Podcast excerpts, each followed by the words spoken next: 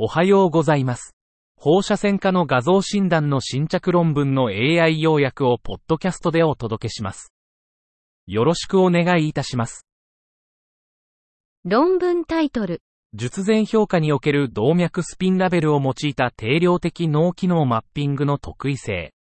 Specificity of quantitative functional brain mapping with arterial spin labeling for preoperative assessment. 背景と目的。動脈スピンラベリングは、脳血流を直接的かつ定量的に測定する非侵襲的な MR イメージング技術です。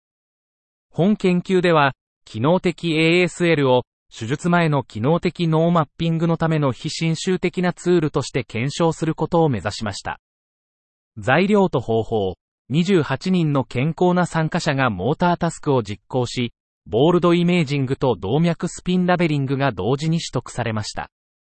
結果、機能的 ASL は、ボールドイメージングよりも脳磁気刺激に近接していることが分かりました。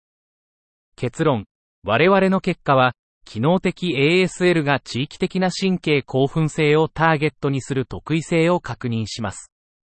機能的 ASL は、雄弁な皮質を描出するために空間的精度が重要な場合、ボールドイメージングに補完的な技術として考えられます。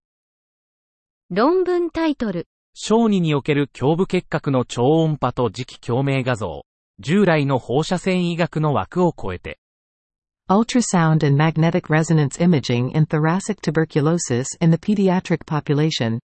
Moving beyond conventional radiology.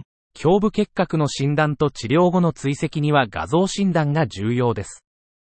チェストレントゲンは初期治療や緊急時、特に地方や資源が限られている場所での主要な画像診断法です。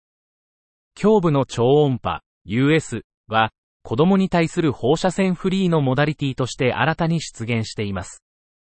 磁気共鳴画像、MRI は、子供の胸部結核に対する理想的な放射線フリーの新たな画像診断法です。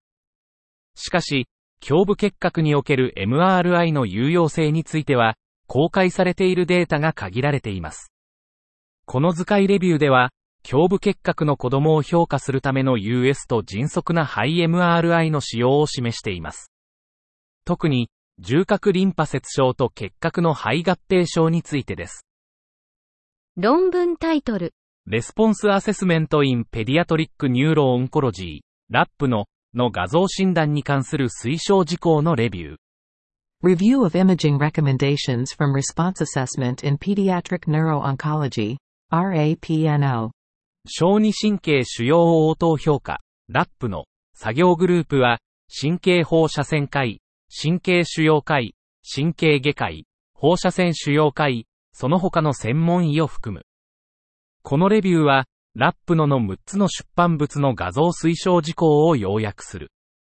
対象は、小児低悪性度グリオーマ、小児高悪性度グリオーマ、髄芽腫及び他の脳膜播種腫瘍、拡散性脳幹グリオーマ、エペンディモーマ、クラニオファリンジオーマ。